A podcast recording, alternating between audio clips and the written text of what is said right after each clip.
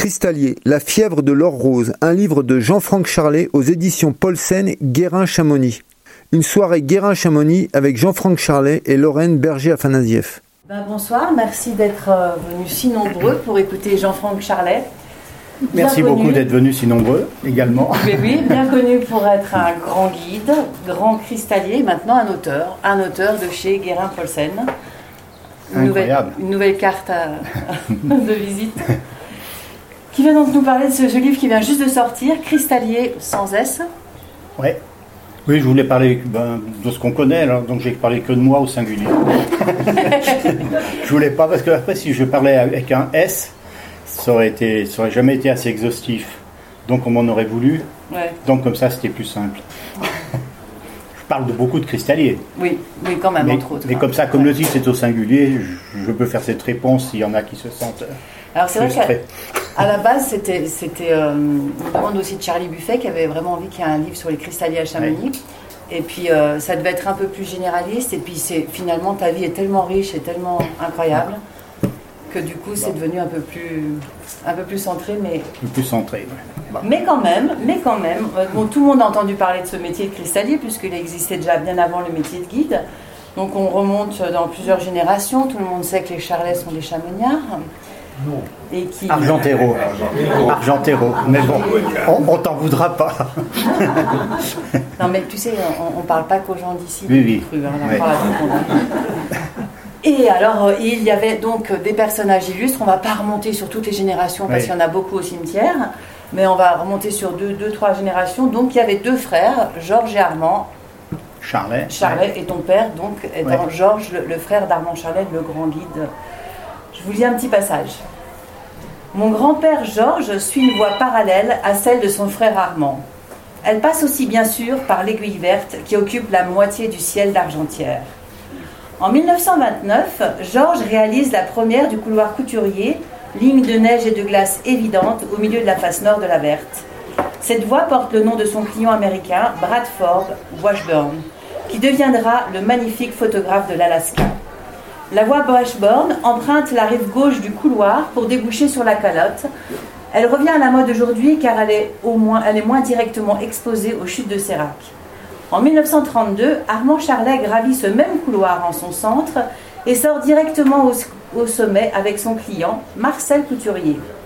C'est ce nom qui est resté dans l'histoire. J'ai rencontré à plusieurs reprises Bradford Washburn. À chaque fois, il rappelait que le couturier aurait dû s'appeler le Washburn. Revenons un instant en arrière. Le 2 septembre 1929, au sommet de la Verte, où Georges Charlet vient de réussir la première ascension du couloir couturier, c'est peut-être là que son chemin s'éloigne de celui d'Armand.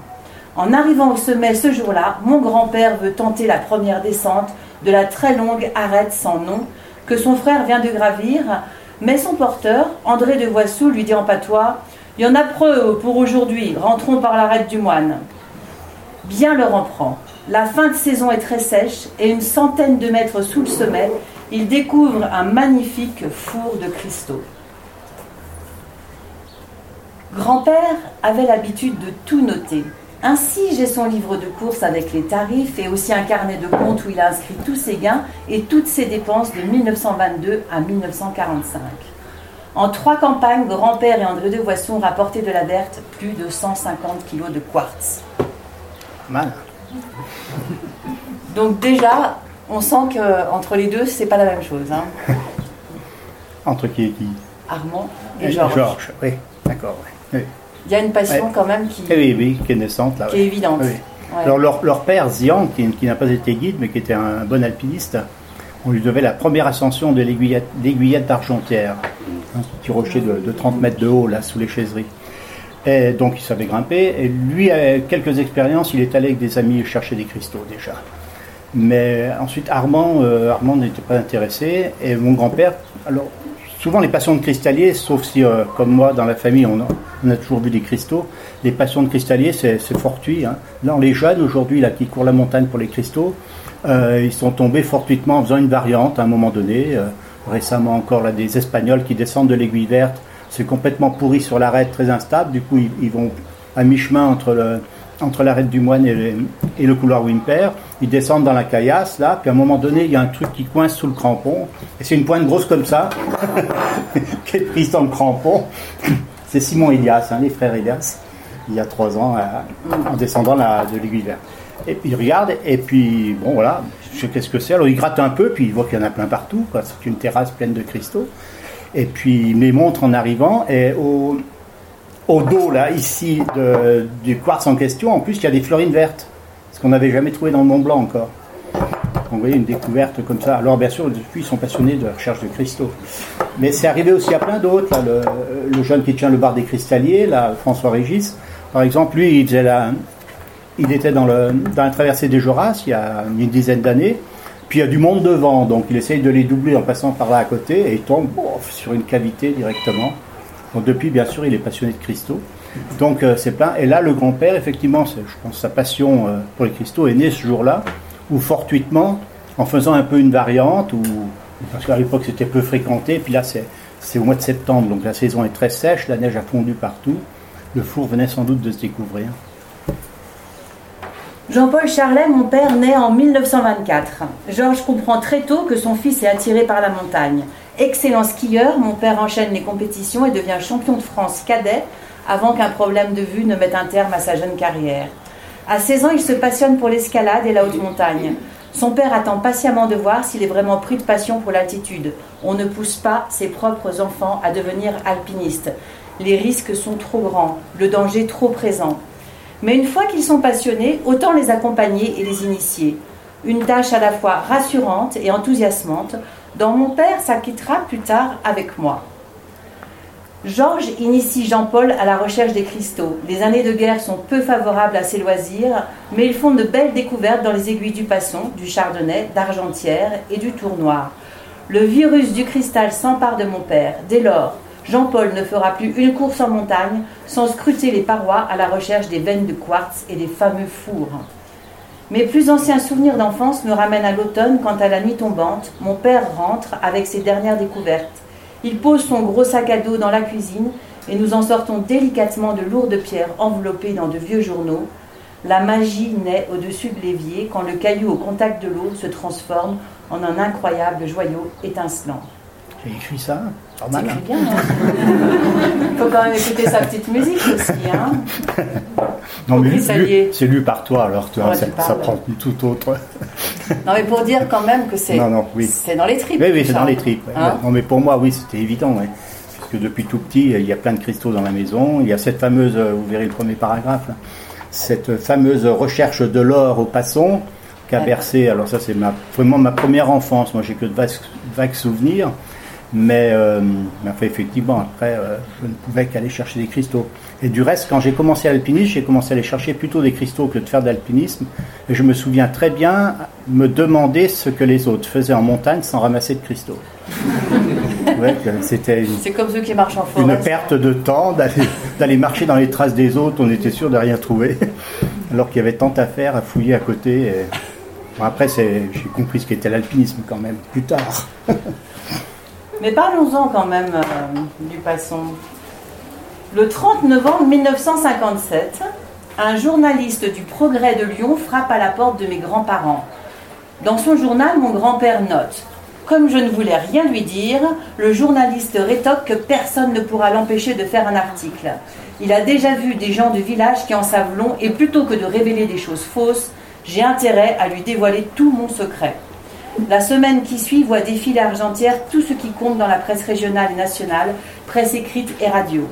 J'ai chez moi un classeur contenant les articles que Georges Charlet découpait soigneusement dans les journaux. De l'or dans le massif du Mont Blanc. Grâce à un radiesthésiste, un guide va devenir millionnaire. Une pépite d'or pur trouvée à plus de 3000 mètres. Le célèbre guide Charlet attend les beaux jours pour exploiter les 48 hectares dont il a demandé la concession. Là-haut de l'or, il y en a partout, déclarent les vieux du village.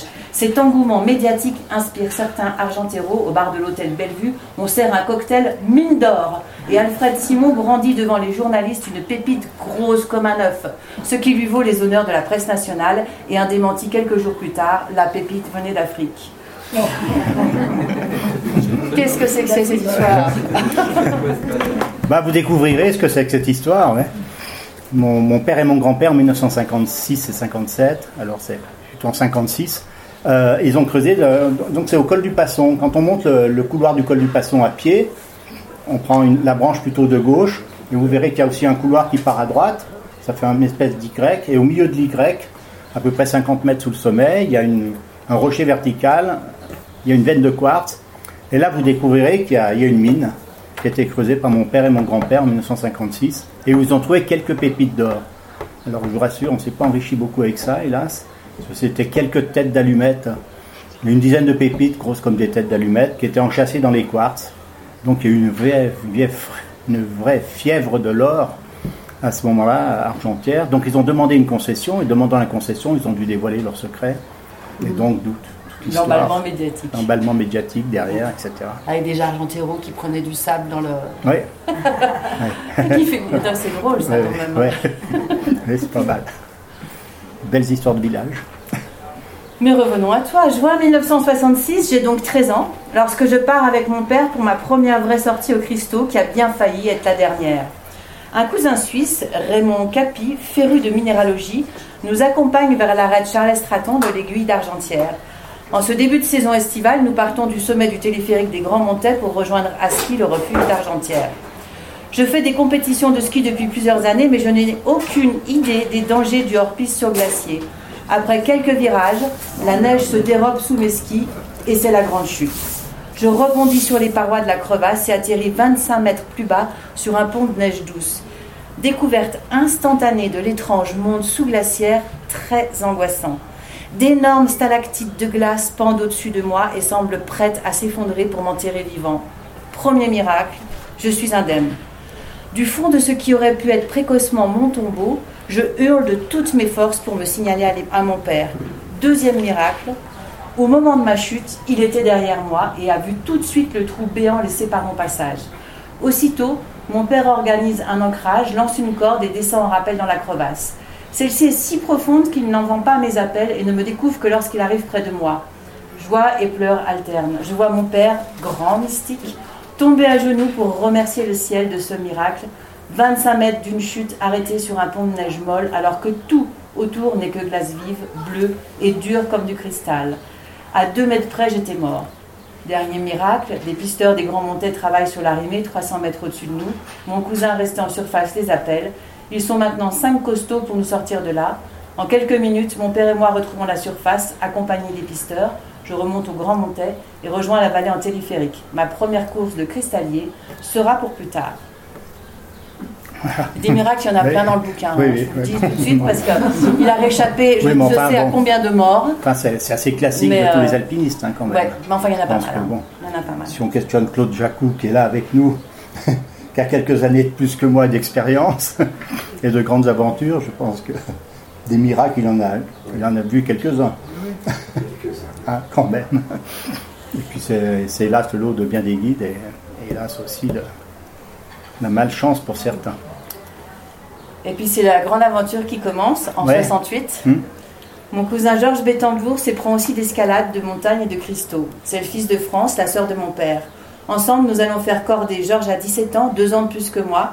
Nous passons tout le mois d'août au refuge d'Argentière à la recherche du minéraux. Les grandes parois nord d'en face nous effraient et nous restons au sud, au pied de l'aiguille d'Argentière, du Chardonnay, du Tour Noir, de la Pointe Kurtz. La chance sourit aux débutants. Nous découvrons de très belles améthystes au-dessus du glacier du même nom, de mémoire d'Argentero. Il ne s'en était découvert qu'à une ou deux reprises ces 50 dernières années. Nous trouvons aussi de beaux quartz au pied des petites aiguilles rouges du Dolan. Bilan, plus de 300 kilos descendus dans la vallée. Le portage de lourds sacs à dos pendant des heures est pour nous une formidable école. Chamonix organise cet été-là sa première bourse aux minéraux. Nous y sommes et les ventes sont encourageantes pour des gamins qui, pour la première fois, gagnent quelque argent, fruit de leur labeur. C'est le début. C'est le début, voilà. Ça Ouais. commence à, donc à l'âge de 15 ans. ouais. Jusque-là, je n'étais pas très intéressé par la montagne, ni par l'escalade, ni etc. Puis là, c'est le coup de foudre pour l'escalade, surtout, et puis pour la montagne et l'alpinisme. Et Puis puis c'est un peu la euh, mode aussi, non?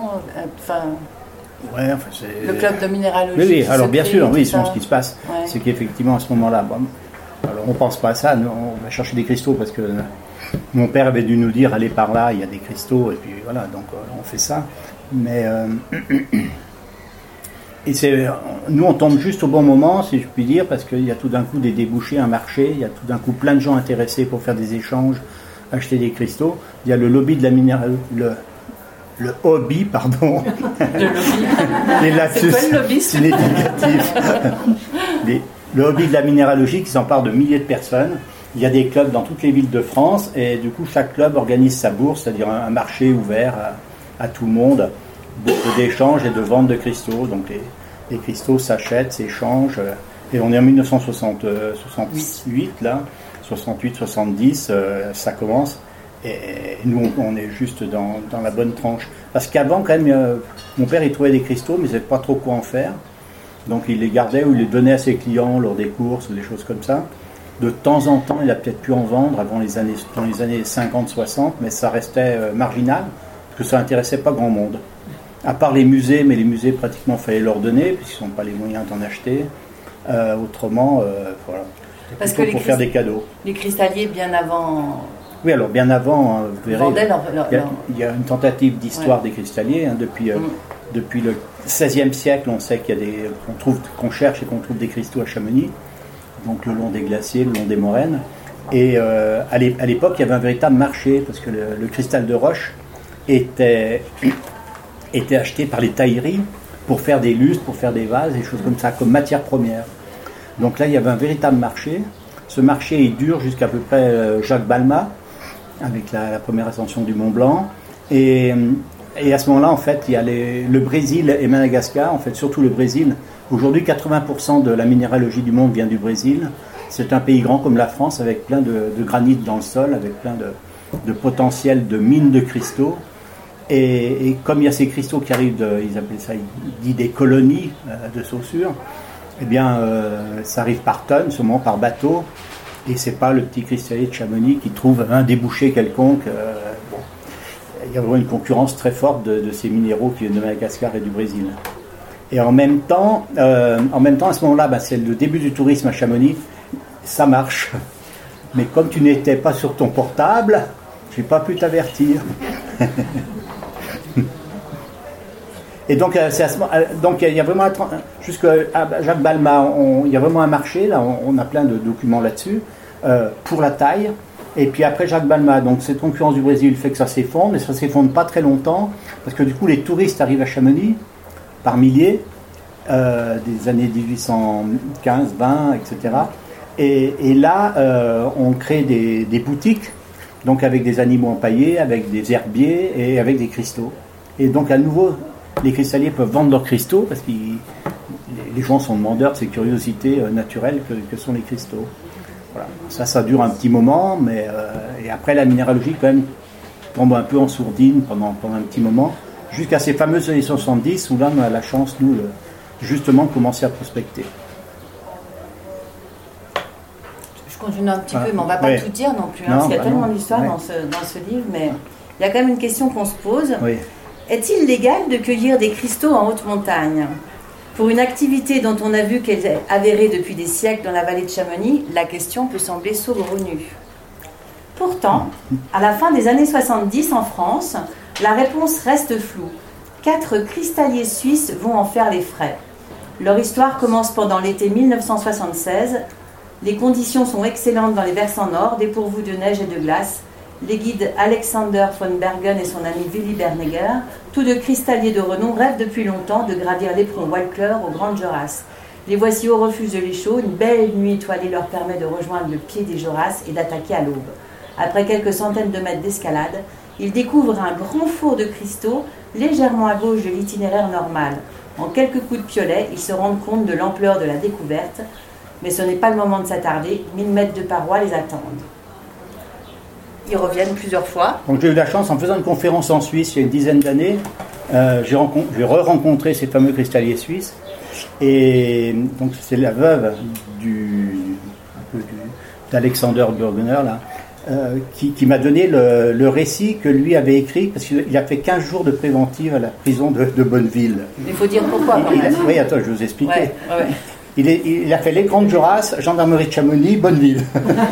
15 jours en préventive. Et donc il a eu le temps d'écrire, et j'ai le manuscrit donc euh, qu'il a écrit, et du coup j'ai pu euh, raconter euh, l'histoire comme jamais elle avait été racontée, je pense. Et donc l'histoire, elle est que, ben oui, dynamite.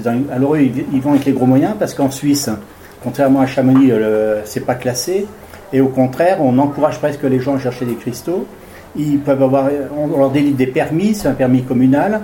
Ensuite, s'ils veulent l'hélicoptère, ben, on les autorise. Et même, ils peuvent même passer des permis d'artificier et ils ont le droit de dynamiter pour sortir des cristaux. Donc eux, ils sont de cette, euh, de cette culture-là. Ils sont au Joras, alors bien sûr, ils voient que c'est compliqué à sortir les cristaux. Donc ils montent avec la dynamite, avec les marteaux-piqueurs, et ils redescendent des cristaux en hélicoptère. Et là, donc, ils se font inculper de dégradation de site classé du Mont Blanc, c'est la grande histoire. Et donc, après l'affaire des Suisses, euh, en fait, depuis 79, 1979, il devenait illégal de chercher des cristaux, puisque la justice avait estimé que puisque le Mont Blanc est un site classé, le simple fait de prendre un objet dans le site classé et de le redescendre, euh, c'était dégrader le site. Point barre, voilà.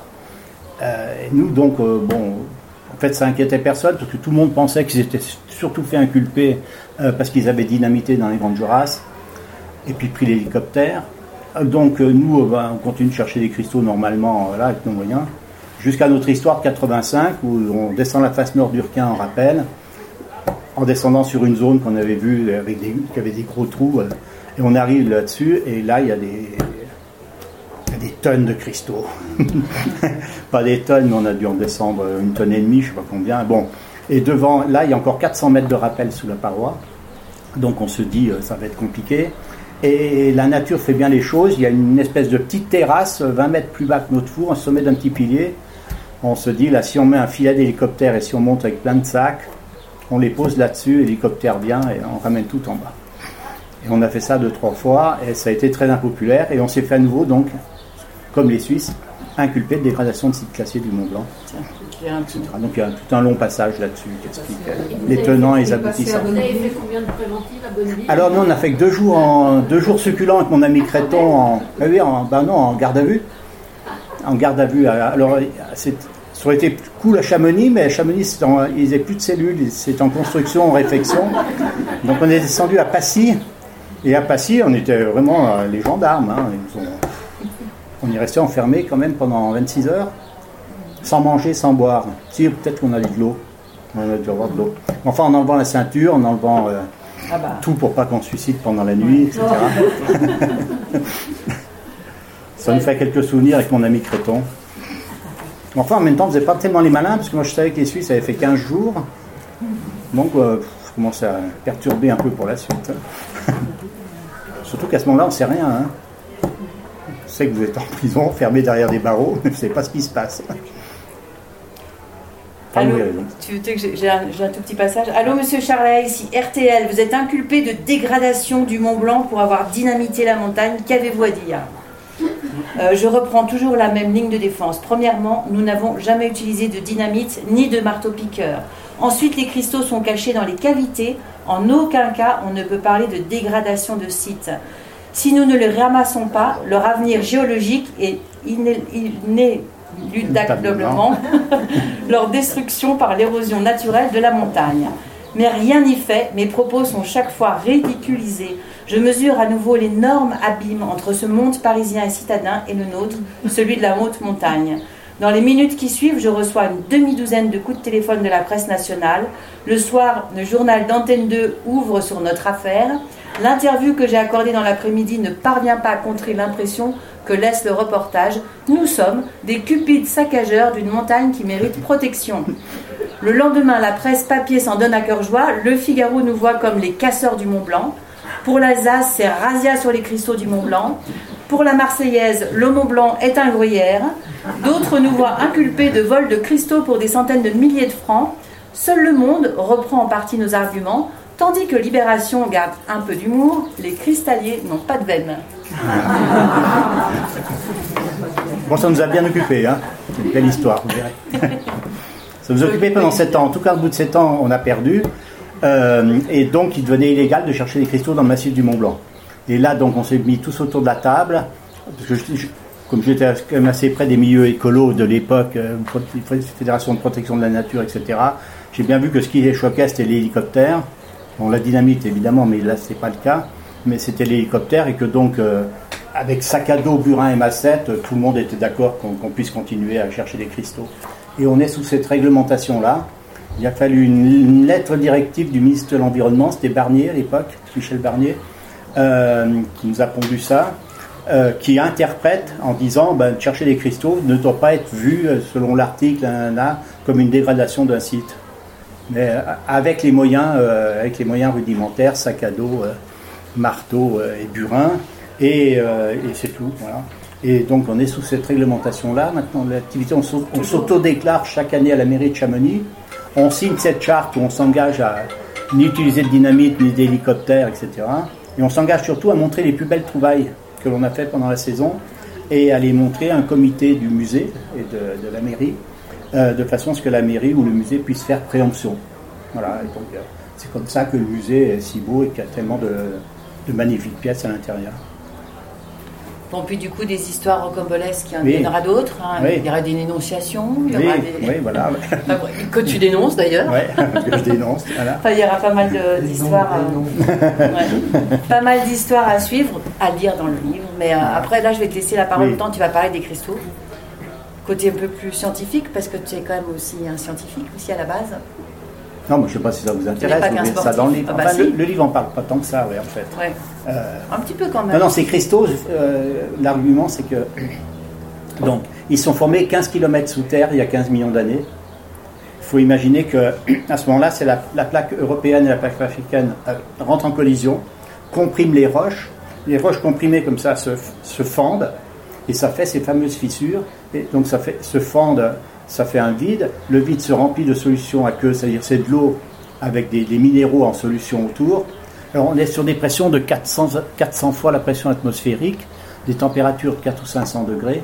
Donc là, le quartz se dissout énormément à ce moment-là dans l'eau. Alors il faut imaginer que du coup, ces fissures se remplissent de cette eau avec des atomes de quartz en solution. Hein. Et puis, euh, puis ça, tout ça va remonter tout doucement. 1 mm par an, 15 hein. millions de millimètres, ça fait 15 km. C'est-à-dire que ce qui était 10 km sous terre est aujourd'hui à 4-5 000 mètres d'altitude. Et donc c'est remonté doucement, et à un moment donné, euh, en remontant, ça refroidit et ça se décomprime. Et du coup, la solution qui était saturée, les atomes sont chassés et les atomes s'accutinent. ils se forment sur la paroi du granit, là, comme ça, le granit. Il y a des mini-cristaux, et les cristaux vont s'arranger selon euh, les lois de la cristallisation. Hein. Ça dépend de la molécule de base, qui est, qui est une espèce d'aimant qui se colle entre eux, comme ça. Et puis ça finit par faire, comme la molécule de base du, quartz, c'est un tétraède, c'est-à-dire c'est un truc euh, à quatre faces comme ça. L'autre il se colle là, se colle là, et dès qu'on en met six ensemble, ça fait déjà ça fait déjà un cristal hexagonal. Et après ça continue, et donc ça pousse comme ça. Et puis à un moment donné, alors ça, devrait faire que comme ça. et puis à un moment donné, il y a un autre qui gêne à côté et ça part comme ça. Puis quand il n'y a plus de solution, ben ça s'arrête. C'est-à-dire que les pointe, et ben elles sont plus ou moins hautes. Hein du but, euh, c'est un peu comme ça veut bien fonctionner. Donc on connaît tout ça parce qu'on sait faire, parce que l'électronique utilise le quartz. Le quartz, quand on comprime un cristal comme ça très fort, il vibre. Et c'est cette vibration qu'on utilise pour faire le, séquençage des secondes dans, les, dans tous les appareils d'horlogerie, les montres à quartz, etc. Puisqu'on est capable de mettre un circuit euh, qui, qui, vibre comme ça, et puis avec l'électronique derrière, de, de, séquencer les secondes de façon extrêmement précise. Donc on sait faire des, on fait des quartz artificiels dans des fours aujourd'hui, dans des fours d'eau salée avec d'autres éléments de façon à pouvoir, euh, sans passer à 400 atmosphères et 500 degrés sur des trucs, euh, on arrive à, faire et on fait pousser des cristaux artificiellement et après on les coupe en morceaux. Parce que les quartz naturels, pour l'électronique, ils marcheraient pas très bien, parce que bien qu'ils soient des fois transparents, il y a plein d'autres éléments, du fer, du magnésium, des, des éléments qui sont à l'intérieur et qui font que euh, la piézoélectricité ne marche pas très bien. Voilà, il y a des choses comme ça, vous verrez un petit peu. Ça, on n'en parle pas trop. L'argument fort, c'est de dire que les cristaux, ils sont, ils sont formés il y a 15 millions d'années, c'est monté. On pense qu'à partir du million d'années, ça y est, ils sont, ils sont finis. Il n'y a plus les pressions et températures suffisantes pour que ça continue de pousser. Même s'il y a de l'eau dans les fissures et tout ça, ça s'arrête. Donc ça fait quand même 8 millions d'années qu'ils sont là. C'est monté. Et puis là, ben, ça monte. Euh, sur le Mont Blanc. Le Mont Blanc, il tombe de la neige, ça fait des glaciers. Les glaciers creusent le Mont Blanc, creuse et puis du coup laisse par endroits euh, des parties plus, de roches plus dures. C'est les fameuses aiguilles de Chamonix par exemple. Le glacier creuse d'un côté, il creuse de l'autre, et puis ça s'effondre. Et puis à un moment donné, ben, la cavité qui était enfouie dans le rocher, elle est juste à la surface, et c'est à ce moment-là que nous les ramasse. Donc on ramasse, on ramasse d'abord que la toute petite, infime quantité qui est en surface d'une paroi, sachant qu'à l'intérieur la probabilité est aussi forte qu'il y en ait, sachant que 5 km sous terre la probabilité est aussi forte. Quand ils ont percé le tunnel du Mont Blanc, on a trouvé des cristaux. Quand EDF a percé toutes les galeries de, euh, par exemple des Mossons et tout ça, ou la galerie sous la mer de glace, il s'est trouvé plein de cristaux. Donc il y en a sur toute l'épaisseur du, rocher. Et nous, on ramasse vraiment que ce qui est euh, à l'air libre, parce que par hasard, le dernier effondrement nous, permet de, voir et ramasser. Donc, fort de cet argument-là, ça veut dire que comme il est là, la paroi elle est là, le prochain effondrement, ben, le four il disparaît et les cristaux sont réduits en sable de moraine et ils n'existent plus. Donc, c'est fort de cet argument-là quand même que euh, les sommités géologiques en France nous ont défendu pour dire laissez-les ramasser les cristaux. Mais ne leur facilitez pas trop le travail. Pas d'hélicoptère. voilà. Pas d'hélicoptère, bien sûr pas de dynamite, pas de. Du coup, nous, on ramasse ce qu'on peut avec un burin, une massette, pendant un ou deux mètres, euh, souvent moins que ça. Et après, on sait que ça continue. Hein. Il n'y a aucune raison que ça ne continue pas. Mais bon, après, il faudrait agrandir le trou. Euh, bon, quand vous êtes dans juste un burin, une massette à 3000 mètres pendu sur un baudrier, euh, vous n'allez pas bien loin pour casser le rocher. Hein. Et si un jour le cristal de roche devait être une matière première extrêmement, extrêmement recherchée, etc., parce que des vertus, je ne sais pas lesquelles, tous nos fours seraient à reprendre avec marteau-piqueur et dynamite et s'enfoncer plus loin. il reste des. c'est vraiment une petit, un petit fragment de, de, ce qui doit exister sous terre que, que les cristalliers aujourd'hui nous ramassons. Alors, il y a un autre chapitre, on est verrez vers la fin, c'est le réchauffement. Ça, ah c'est. On a un peu honte, on est les seuls à profiter du réchauffement. Mais bon, c'est comme ça. Si vous voulez, chaque année, quand la mer de glace au niveau du requin, par exemple, baisse de 10 mètres, vous voyez, toute la mer de glace, ça, ça baisse de 10 mètres. Au bout de 10 ans, ça fait 100 mètres. Et, ça fait sur 100 mètres de haut des rochers qui n'ont jamais été à l'air libre. depuis les générations, en tout cas, des, 5-6 derniers siècles Et donc, il y, a, chaque année de nouveaux potentiels le long des glaciers, comme ça, de, fissures qui peuvent être là, qui sont ouvertes depuis longtemps, mais qui pour la première fois sont plus cachées par la glace. Et donc, on peut ramasser aujourd'hui facilement, et je cite quelques exemples à la fin, où effectivement, les, jeunes assez néophytes en la matière ont, trouvé des choses exceptionnelles comme ça à ras les glaciers. Là où nous, on ne pensait pas aller, puisque tu as passé 100 fois. On est passé 100 fois, mais 50 mètres plus haut. Et on n'a pas passé le jour où c'était. Voilà. Alors, la, chasse aux cristaux, la cueillette, comment on dit euh, Oui. ah, hein alors la chasse, ça fait chasseur, c'est pas le terme, mais pourrait choquer. Ça rappelle un peu. Oui, mais en même temps, il y a une ambiance un peu euh, cueillette. on, dit la cueillette. Mm. C'est bien. Hein, c'est pas mal. Alors, il faut savoir quand même qu'on cueille. Par exemple, le, four, on s'est fait inculper au requin, là. Tous les cristaux étaient. C'était toute la voûte supérieure du trou qui s'était effondrée sur 3 mètres de large et 6 mètres de profond. Hein, alors les cristaux n'étaient pas beaux partout. Hein. Souvent ils étaient cassés, on, les a laissés sur place, on n'a pas. Mais, du coup, et c'était complètement. Donc les cristaux étaient comme ça. Ah ouais. Le, socle était comme ça, là, et on faisait comme ça. Oh ah oh Incroyable.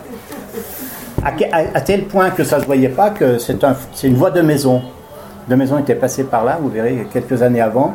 Et donc de maison, il a dormi là-dessus. Là, il y avait une boîte de conserve, il y avait deux pitons d'avoine de maison à côté. Il n'avait jamais vu qu'il y avait des cristaux, donc il avait rapporté en disant Tu aurais pu regarder, avoir un peu de curiosité quand même. il fallait regarder. Donc, euh, franchement, quand on arrive dans une cavité, qu'on est les premiers, les trois quarts des cristaux sont détachés, c'est bien de la cueillette. Alors après, des fois, il faut décoincer, parce qu'il y a du rocher devant, donc il faut casser le rocher qui est devant pour laisser la place pour aller chercher les cristaux au fond. Et puis après, il y a quand même une partie des cristaux qui sont... Vous voyez, souvent, on prend ça. Et dessous, c'est cristallisé. C'est ni, euh, c'est pas, pas détaché au besoin. C'est-à-dire que ça, c'était flottant. On appelle ça flottant hein, quand c'est prêt à prendre. Ça veut dire que ça s'est déjà détaché du. Bien sûr, hein, sur les 15 millions d'années, ça a eu le temps de se détacher de la roche principale. Alors que les fluorines, ici, elles sont collées sur le granit. Alors, des fois, des fois ça peut, euh, avec la différence de, un, peu de, matière entre le, cristal et puis le granit, euh, ça il va fondre comme ça avec le gel, le dégel, et donc cette partie-là peut se détacher. Mais souvent, quand même, ça reste accroché. Alors, quand c'est accroché dans la roche, ben là, on, on tape un peu du grain et de la massette. Mais enfin, ça, dans le sac à dos, quand même, il faut redescendre en ça, ça- rappel. euh. Ah, ça, fait, ça fait juste, ça fait 36 kilos, c'est le maximum que tu peux. Ah ouais ouais. Ouais, c'est sérieux. Ouais. Alors ça, ça on a de la chance, ça vient pas très haut, il y a un seul rappel. Ah ouais. Ouais. Enfin, un rappel de 80 mètres. Disons qu'il y a deux rappels, mais on venait, que- on venait des grandes cordes. Mais donc, tout, tout ça, en fait, euh, dans, dans le livre, on le voit, Oui. c'est Frétex, t'as tellement d'aventures et de amusé, camaraderie, parce que Ouais. tu parles beaucoup de tous tes Ouais. camarades. euh, Mm. Bon, déjà ton cousin, Ouais. après il y a René Guélini, euh, Roland Des DRM, Dédérem, ouais, s'est prêté au jeu pendant trois ans avec nous. ouais, Roland Créton, Lagarde. Enfin, beaucoup de. Enfin, Après, comme c'est une, une activité qu'on n'a pas trop envie de partager avec trop de monde, parce qu'après, euh, ça, ça reste un peu secret. Quand vous trouvez un four avec quelqu'un, bah, c'est à tous les deux. Et normalement, l'autre il va pas avec l'autre, et puis l'autre il va pas avec l'autre, et puis etc. ouais, y a Donc, des euh. Ouais, donc euh, on fait des équipes. ouais. Des équipes, et voilà. Il y en a beaucoup à Cham? Oui, il y en a pas mal là. Ouais. Non, les jeunes ont bien repris. Hein, c'est- je suis très content de ça. moi.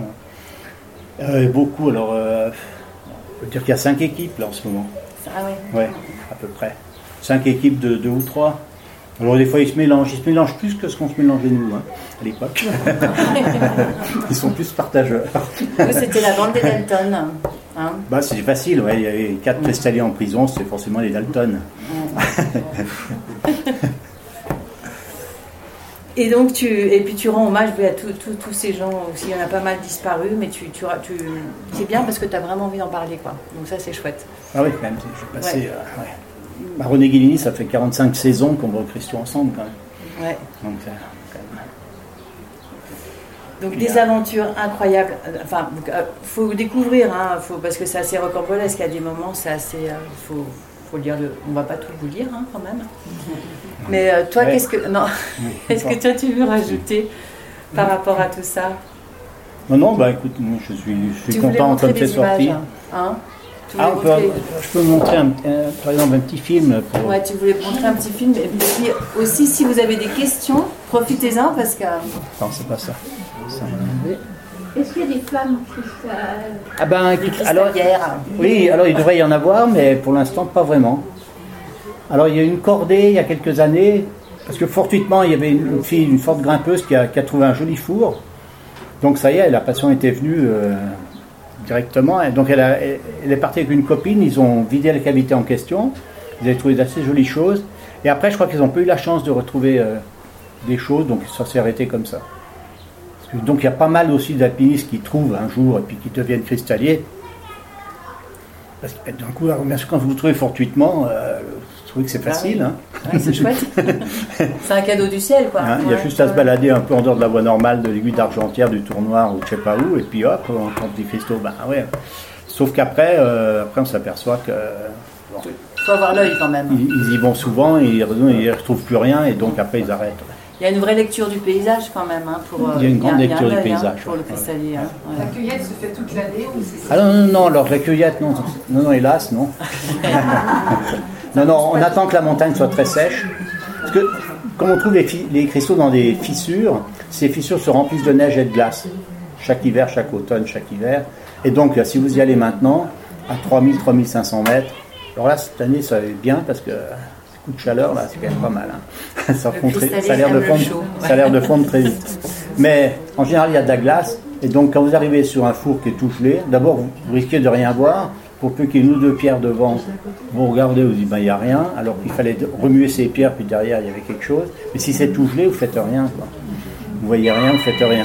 Donc, on attend en général que, que la montagne soit dégelée. Donc, C'est à partir de mi-juillet en général, jusqu'à l'arrivée des, des prochaines neiges au printemps. Donc euh, l'automne, donc ça dure deux mois la saison. hein.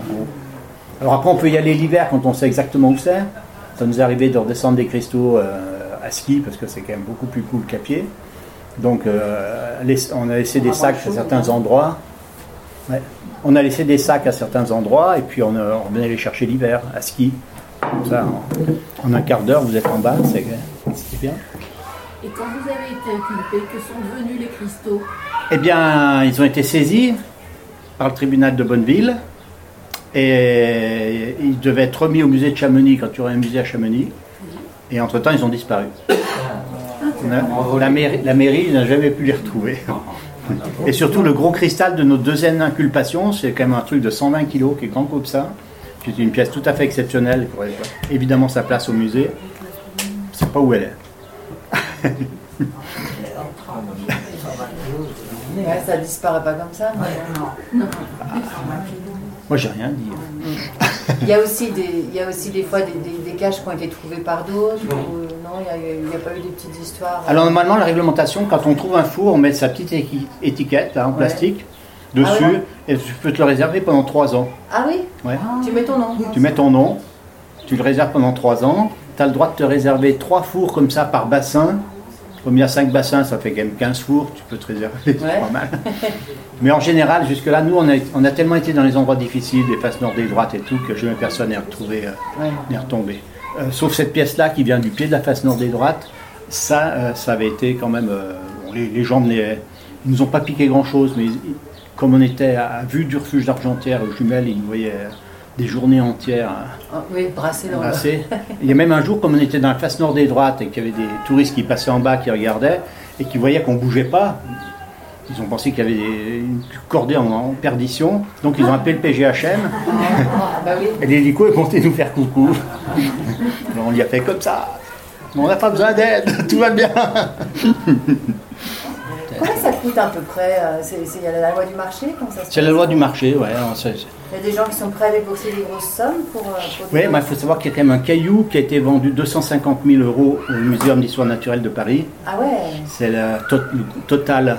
Ils l'ont classé sur un caillou assez exceptionnel. Alors, le, le grand minéral de Chamonix, c'est ça, c'est la fluorine rose. Cette fluorine rose comme ça, c'est un minéral qu'on trouve en Suisse centrale et dans le massif du Mont Blanc, pratiquement sur toute la planète. Et c'est ce qu'il faut trouver et ce qui est cher. Il y a des pièces au musée, là, il y a quelques-unes qui sont entre 50 et 100 000 euros, ouais. Qui valent, ouais. Il y en a une sur eBay depuis des mois, Ah bon? Il y en a à 60 000 euros. Une Ah. fluorine rose de 8 cm. Ah, bien. Sur eBay, depuis, je moi je l'ai vu. Et qui vont du Mont, qui bien réputé du Ah, je Ah, je pas- sais pas, enfin, Ah je- oui. Je connais pas la Ah, je regarderai. ni la, ni la- Ah oui. Ni si c'est Oui, oui. sérieux, si c'est pas sérieux, c'est- Mais- vous tapez eBay, vous tapez fluorine rose et vous avez un premier, Ah ouais. un, crist- un- un joli caillou de Ah 8 oui. cm par 8 cm. J'ai un collègue suisse qui a trouvé le, le plus gros cristal, il, il fait 30 cm comme ça.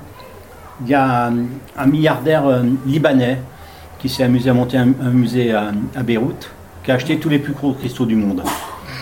Et il l'a acheté près d'un million de francs suisses, la fluorine. Donc le gars, pas mal. Ouais, là, effectivement. Là, Pour- Pourquoi la fluorine rose est-elle si recherchée? Parce qu'il y en a de la verte, il y en a de la rouge, Oui, alors, de- bah, parce qu'elle est, parce qu'elle est rose et rare. D'accord. Oui, parce qu'elle est rare, hein, c'est tout. Ouais. Et qu'elle vient de Chamonix, du massif du Mont Blanc essentiellement, et de Suisse centrale. Il faut des conditions très très particulières pour faire cette forme de cristallisation de fluorine. Et puis des éléments à l'intérieur qui fait qu'elle est, elle est rose et pas, pas verte, ni bleue, ni jaune, ni, ni autre chose. Mais alors, regardez ça. Là, on sort des cristaux aussi. Allez, un peu plus loin. Là, on sort ces, ces pierres-là, ces, ces fluorines qui sont.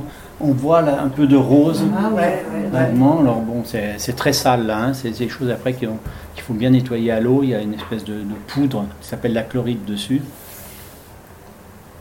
Alors regardez, là donc on a fendu au burin euh, là et on met du papier dessous parce qu'on sait que c'est plein de pointes dessous. Donc on va sortir la plaque comme ça, voyez, et là l'accouchement, regardez, hop, et c'est plein de pointes. Ah. C'est magique. Oui, tout à fait. Et ça, c'est la petite sœur de, de celle-là. Enfin, celle-là, c'est la plus belle parce que les pointes étaient plutôt beaucoup plus grosses, plus, plus amples. Et dans un four, il n'y a qu'un type de. Il y a Oui. qu'un type de cristaux. Alors, c'est, oui, un type de, au niveau de la couleur, ce genre de cristaux fumés ou noirs ou euh, carrément blancs. Alors, et puis, euh, il peut y avoir, avec cela, il peut y avoir de la fluorine, comme au droite, là.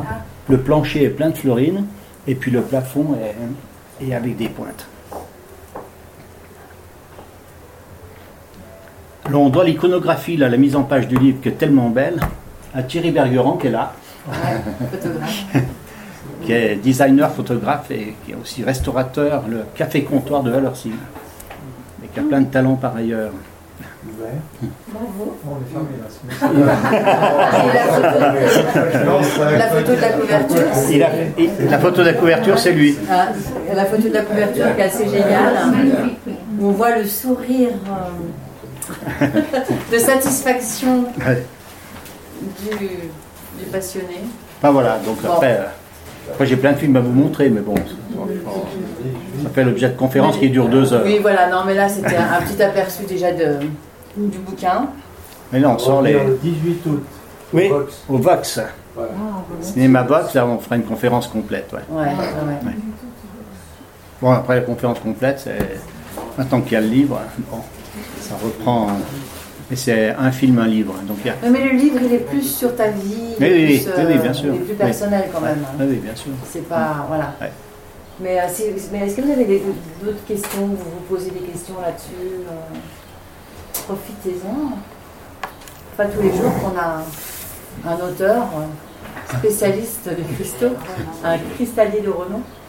On est auteur tout de suite, dès le premier Oui. Oh ben dis donc, formidable. Tu veux que je dise c'est pas toi qui Hein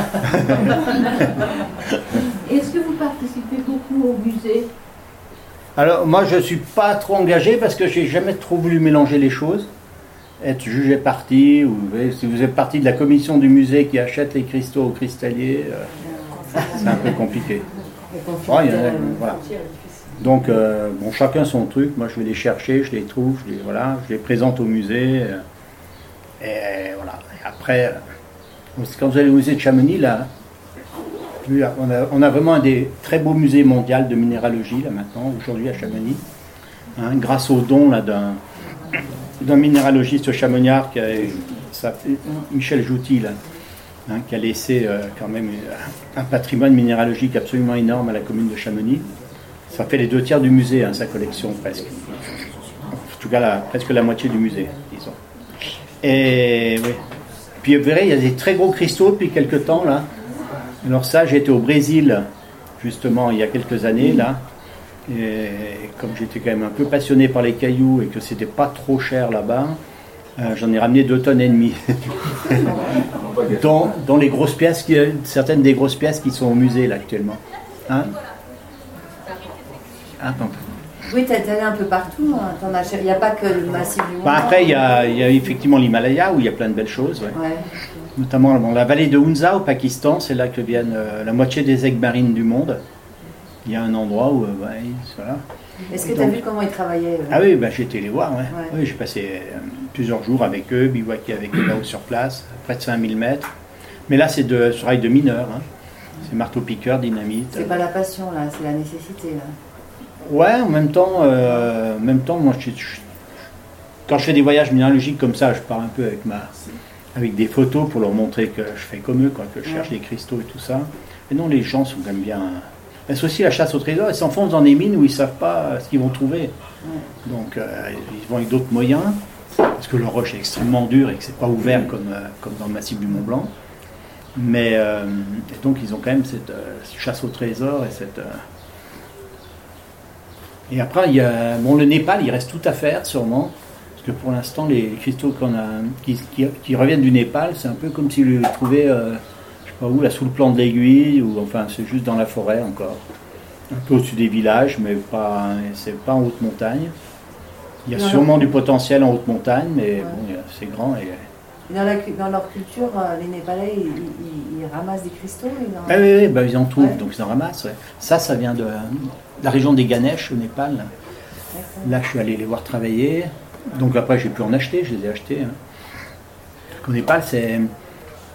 Il y a un gars qui a la concession des, des- un gars qui habite Katmandou, il a, il a la concession des minéraux sur un territoire quand- comme, euh, comme les deux Savoies, en gros. Bien qu'il y ait Ganesh, bon, alors, euh, effectivement, au Népal, tu te balades pas en cachette. hein. Comme il y a 5-6 jours de marche, tu es avec une équipe, avec des porteurs, euh, on sait bien que tu es là. Ouais. Et puis si tu parles avec les gens du village de Christo pour qu'ils t'amènent, qu'ils te montrent où sont les mines, euh, bon, t'es repéré. Donc tu joues pas au malin, tu vas d'abord voir le gars à Katmandou, tu lui expliques ce que tu fais. Bon, et après, euh, voilà. Et on a le droit de les sortir du pays. Ah oui, oui, bah oui, après C'est vraiment sort. un truc privé, quoi. Hein Ouais. C'est privé, c'est une Oui, oui, oui, oui, oui, ouais. Mhm. Oui, c'est parti en bagage, c'est rentré en bagage à soute normal. hein. Ah oui. Ouais. Est-ce que du coup, il y a des types de cristaux qu'on n'aurait potentiellement pas encore trouvés? Des types Euh, non, après c'est les grosseurs ou des choses. Lorsqu'il y a- ce qu'on n'a peut-être pas toujours trouvé, c'est les associations. Donc le minéralogiste, quand il collectionne, il aime bien, je ne sais pas trop montrer là. C'est pas très riche le Mont Blanc pour ça. C'est différent des minéraux sur la même plaque. Donc ça. Après, non, on sait qu'il y a, selon les molécules euh, que, dont on a une connaissance assez large aujourd'hui de comment ça peut se faire. Alors, on trouve de temps en temps un nouveau minéral avec un arrangement moléculaire un peu différent, mais enfin il y a 3000 minéraux déjà hein, sur Terre, différents. Alors, euh, et, donc avec des, molécules à rallonge, là, des, des aluminosilicates de, fer, de sodium et de je sais pas quoi. Donc ça fait hein, et, et ça quand ça s'arrange, ça fait des cristaux aussi transparents, mais avec des formes différentes, mais des formes parfaitement géométriques. Il y a sept, systèmes cristallins différents pour faire des cristaux de différentes formes. Le quartz en est un. Et euh, que vous dire d'autre? Oui, la minéralogie, euh, nous c'est assez spécifique quand même que ce soit des gars avec leur marteau et burin qui, ramassent des cailloux. Ailleurs dans le monde, c'est, ça sort de mines. hein.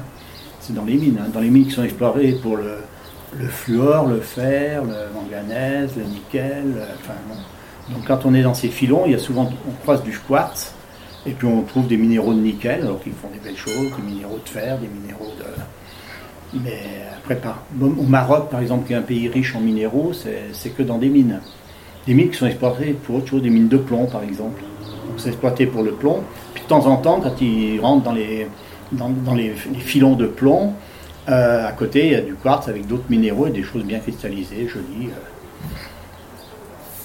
Mais, Il y a quelque chose sur la gardette? Ouais. Alors après, dans, dans les Alpes, il y a eu aussi, euh, il, y a, il y a des grands filons comme ça. Alors au-dessus de Bourdoisan, il y a une, une énorme veine de quartz, Bourdoisan, hein, dans Dauphiné, euh, qui fait 1 à 2 mètres d'épaisseur. Mais le filon s'enfonce dans le rocher comme ça, verticalement. Donc c'est c'est presque des champs au-dessus, enfin c'est de la forêt. Puis vous avez le filon de quartz qui est sur euh, un kilomètre et demi pratiquement, il s'interrompt, il reprend. Et donc ça, euh, dans ces donc c'est du quartz. Et les premiers qui ont dû exploiter ces quartz, ils ont vu qu'il y avait de l'or dedans. Donc c'était des mines d'or. Du coup, euh, c'est creusé sur des kilomètres. Ça a été creusé dès, le- dès les années 1700 et quelques. 1800, énormément au 1800, donc au 19e siècle. Et, donc vous avez des galeries qui font plusieurs kilomètres, des puits qui font 500-600 mètres de haut, des puits qui sont plus petits, des galeries dans tous les sens. Et là, on trouve, il suffit encore de continuer de creuser dans le quartz pour retrouver à nouveau de très beaux cristaux. Et la gardette, c'est des cristaux comme ceux-là, même encore plus translucides et transparents, parmi les plus belles qualités de quartz qu'on trouve au monde. Et par exemple, récemment, là, il y a des jeunes qui, à la gardette, en recoupant un peu, euh, de voir si le filon était comme ça, il a tourné à un moment donné, c'était plutôt favorable, donc ils ont pensé qu'à un endroit, il, fallait absolument les creuser là, que, que sans doute il y aurait des fissures qui s'ouvriraient avec de beaux cristaux. Et ils ont fait le jackpot. Alors, euh, ils ont travaillé euh, pendant près d'un an pour avancer d'une quinzaine de mètres un tunnel. Et puis, euh, voilà, c'est quand même marteau-piqueur, enfin petit marteau-piqueur, dynamite. Il faut y aller à la dure. Puis évacuation avec un seau. De... bon. Et puis tout d'un coup, blof la fissure s'est ouverte et c'était plein de magnifiques cristaux. Donc il y a encore euh, potentiellement, il suffit de creuser la montagne. hein. Il y a encore de quoi découvrir. C'est fermé la gardette. Non, non, alors c'était fermé et euh, c'est- un peu compliqué. Je crois que maintenant ça appartient à, la mairie et la mairie réautorise, euh, comme ça, euh, peut, réautoriser les cristalliers à y travailler. C'était le cas de, ces jeunes qui ont, sorti ces très belles pièces il y a, deux ans. On a les mêmes veines dans le Val d'Ayas en Italie. Vous verrez, je raconte l'histoire. Euh, les Val d'Ayas, de Champoluc, c'est exactement, le même, euh, exactement la même chose que la Gardette, avec des grands filons qui sont dans la forêt, comme ça, qui ont été exploités, pareil, en mine d'or. Et alors l'or, là, là c'est très marrant parce que vous, vous nettoyez le, quartz sur les bords de la mine, et puis peut-être vous voyez un petit bout d'or. Alors il faut creuser autour, casser le morceau de rocher, et puis l'or est complètement mélangé dans la roche. hein. Et puis là, vous mettez le, le- le cristal dans de l'acide sulfurique que vous chauffez un peu. Pendant un moment, ça dissout le quartz, et bien sûr, ça, ça ne dissout pas l'or. Et après, hop, vous avez l'or qui sort tout seul. Il y a des congressions absolument spectaculaires qui ont été trouvées. Et nous, on était allés, euh, on a trouvé un tout petit peu d'or, mais pas grand-chose, mais des très beaux cristaux quand même. Sur le Donc même. le euh, filon du passon finalement, euh, hein, ah, de toute façon, si il- on- un peu, encore un peu de dynamite, Oui. euh, on peut peut-être tomber sur un bon filon. Ah, c'est ce que j'ai revu le, le radiesthésiste qui a Ouais. 94 ans là maintenant. Il n'y a pas très longtemps, il m'a dit mais qu'il fallait creuser, creuser, creuser, que il n'était pas capable avec son pendule de savoir si c'était à 1, 2, 3, 5, 10 mètres. Puisqu'il y en avait à 3 mètres, euh, Ouais. et, et il dit euh, En tout cas, il y a de l'or, c'est sûr. qu'il a trouvé des pépites, de- il, a, il a vu des pépites de plus de 80 grammes. Un truc quand même comme des œufs, tu vois. Mm, mm. c'est pas mal. Un jour peut-être. hein. Qu'est-ce qui fait la différence de taille, là, par exemple, entre des cristaux qui viennent d'Amérique du Sud, qui, qui sont énormes, et Oui. ceux qu'on voit ici? Bah, c'est les conditions de, de- de formation. Pour faire des très très gros cristaux, il a fallu que. il a fait- alors, quand ça fait des forêts comme ça, ça veut dire que ça a précipité relativement vite. C'est-à-dire que dès le départ, les, atomes, ils, se sont mis euh, sur plein de petits de cristaux là. Donc, parce que va- voilà, comme ça, la variation de, de- des atomes dans la solution était assez brutale. Euh, ça se précipite assez vite et donc ça fait plein de cristaux. Et si par chance euh, ça pousse à un endroit et puis que ça met des millions d'années à pousser tout doucement, et pas de raison, ça, ça va toujours sur le même cristal et ça pousse un énorme truc. Ah. J'ai vu au muséum d'histoire naturelle à Paris, au Jardin des Plantes, vous avez des cristaux géants là. Un peu euh, comme ceux que j'ai ramenés du Brésil, là, qui sont au musée de Chamonix. Enfin, euh, ils sont encore euh, plutôt, plutôt 3-4 fois plus gros, là, ceux qui sont. À Douai, si on a des, des bouts, là, de, dans la salle. là. Vous avez vu ça Oui, oui. Ouais. Alors, ils sont au musée maintenant. Ah bon. Non, non, c'était les miens, ceux de Douai. Ah oui, C'est ceux que j'ai ramenés de, dans ce fameux voyage. Du Brésil, c'était. Ah ouais, du Brésil, ouais. Ah oui, c'est complètement brésilien. Et sous le col infranchissable aussi, il y, a, il y a une ancienne mine. Oui, oui, les anciennes mines. Alors, donc les Romains, oui, sans doute des mines de plomb, d'antimoine ou de- ou d'argent. A- il y a un peu de tout. Et donc, il y a des mines romaines. Ah ouais, ouais, au moment des Romains, ouais. ouais. Ouais. Ah ouais, ils sont visibles, hein. les, les trous sont visibles, le chantier, ouais. Ah oui, côté Miage, côté italien du col infranchissable. C'est un sale endroit au niveau chute de pierre, hein. En Inde maintenant, ouais. Ouais, ouais, c'est pas, pas terrible. Eh ben merci Jean-Franck. Mais écoutez, euh, merci attention.